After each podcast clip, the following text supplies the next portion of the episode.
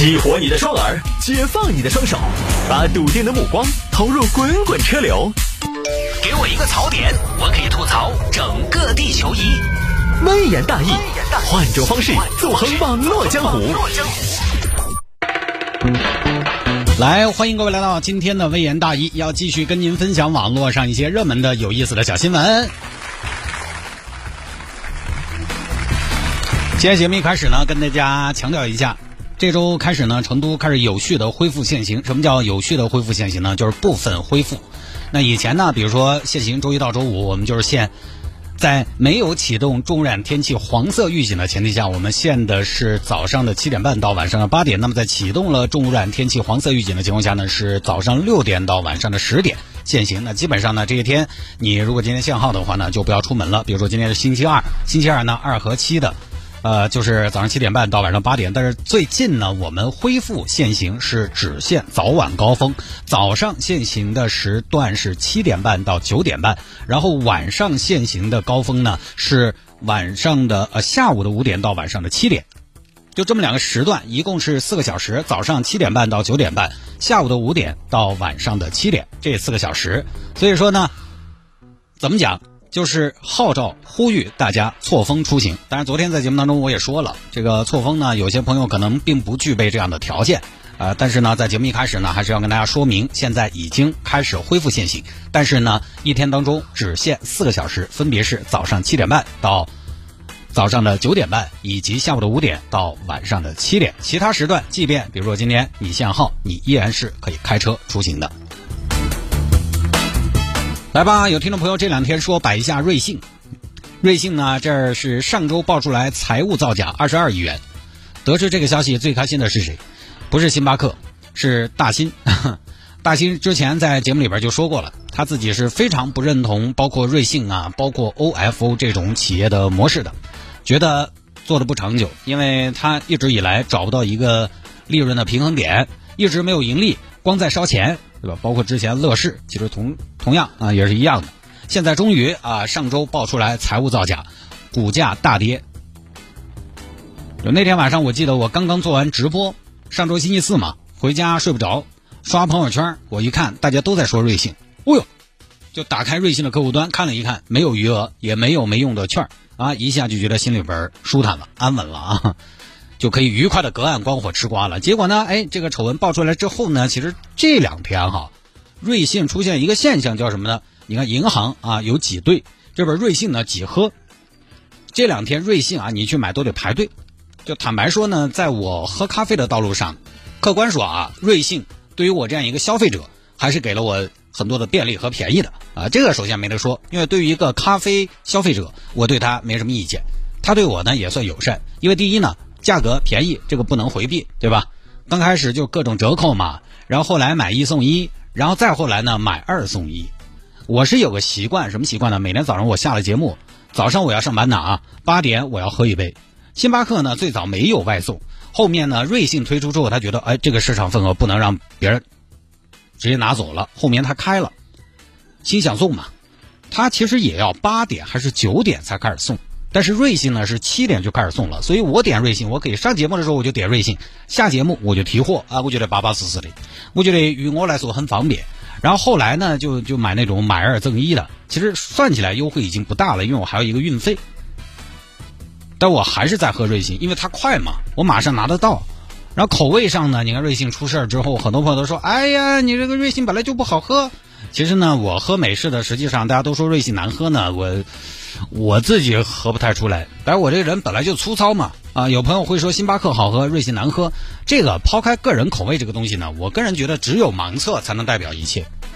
我查阅了很多咖啡盲测，各种机构做的，各种第三方做的，甚至有那种私人小作坊、个人来做的盲测。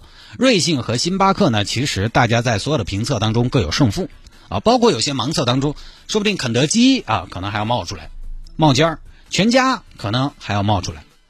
说不定价格最便宜的，在口感上盲测啊，结果排名还靠前。但是盲测的问题是，到底哪个才是有公信力的？因为盲测作为一个形式来讲，那商家品牌有没有可能？他也知道盲测可能是一个不错的宣传效果，我能不能花钱来做盲测？盲测涉不涉及花钱买结果的情况也不好说。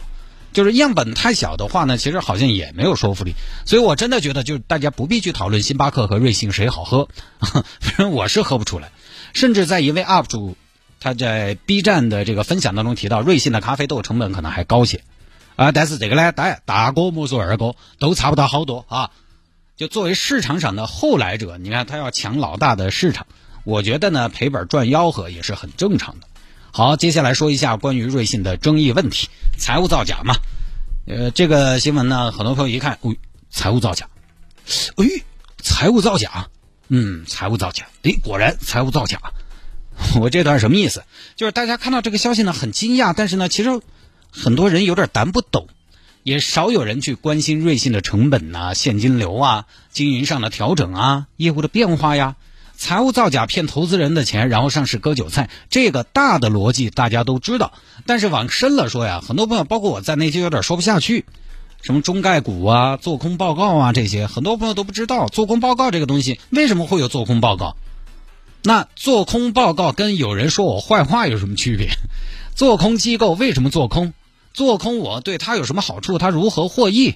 其实这个是有金融门槛的。而且金融门槛本来就不低的，各位，大家不要觉得为什么你看那些好成绩，最后很多年的高考的状元，最后都去做金融。金融为什么需要那么高端的人才？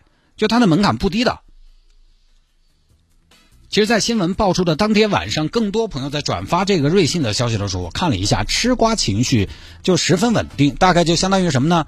就相当于我们小时候屋头停了电，哦豁，就大概是这样一个状态，也就这样。好，到了第二天早上，瑞幸造假这个事情的舆论就发生了变化。发生了什么变化呢？第一，参与讨论的朋友更多了；第二，大家的措辞越来越激烈了。为什么发生了这个变化？因为讨论上升到了中国企业形象，上升到了民族形象，上升到了价值观，企业的价值观。金融的东西门槛高，但是后面开始讨论的这个东西，大家都可以参一嘴。对吧？中国企业形象啊，价值观这些东西，大家都可以参与嘴。因为有人说，瑞幸民族之光、国货之光，是用美国人的钱来补贴国内用户喝便宜咖啡，你还要咋子的？当然，这个民族之光、国货之光里面，我其实看了一些文章和视频，其实有不少它是一种反讽，是一种高级黑。但是呢，总还是有语不惊人死不休的嘛，觉得哎，就是他不能垮，我不管，我们就是要喝便宜咖啡。美国投资人，你理他作甚？出现了这样的声音，然后另一部分网友就觉得这是什么价值观呀？我们的国家形象，我们的企业形象，老外怎么看我们？美国的市场怎么看待我们？对吧？对的就是对的，错的就是错的。为什么？因为国际不一样而对错不分，黑白不变。哎，一讨论这个呢，大家就有很多说的了哈。因为因为啥子？因为其实说白了，还是因为门槛没得那么高，它不涉及什么技术门槛，只需要你有一颗热诚的心。我就简单说一下我的观点，因为我。不想说多了，因为这种事儿，说实话，有时候说不好就淌浑水，惹得一身骚。我们节目也不是这样的定位啊。我说一下我的观点。首先，我看了几个说瑞幸国货之光、民族之光这种文章和视频，我个人觉得，其实大多数呢这么说的文章和视频是一种反讽，是个梗。就跟有人说，抽烟的人让他们抽啊，抽烟的人寿命短还贡献税收，养老金也省了，不应该感谢他们吗？其实是一个意思。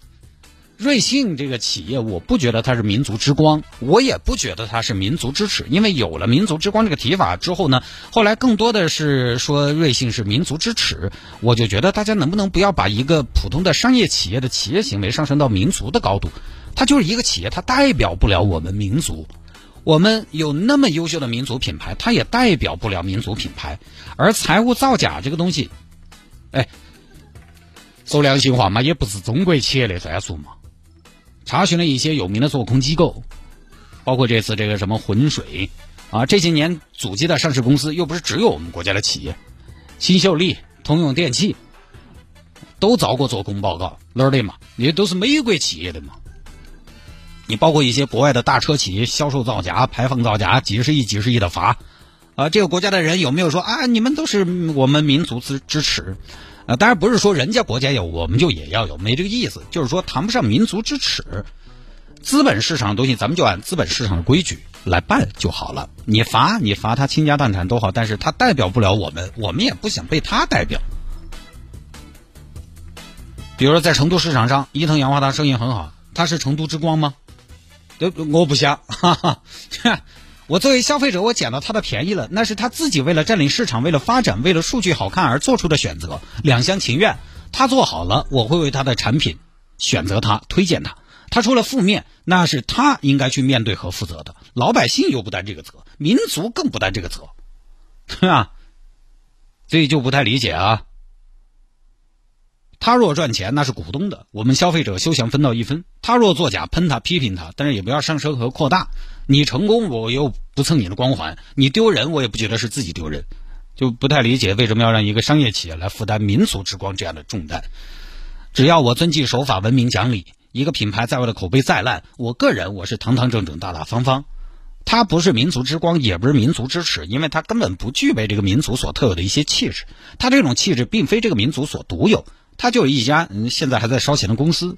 如果有网友担心说啊，瑞幸的这一次风波，因为有很多分析都说瑞信的这次风波会让中国企业的国际形象打折，会让老外更加偏见的对待我们中国企业。那各位你想一下，这是谁的责任呀？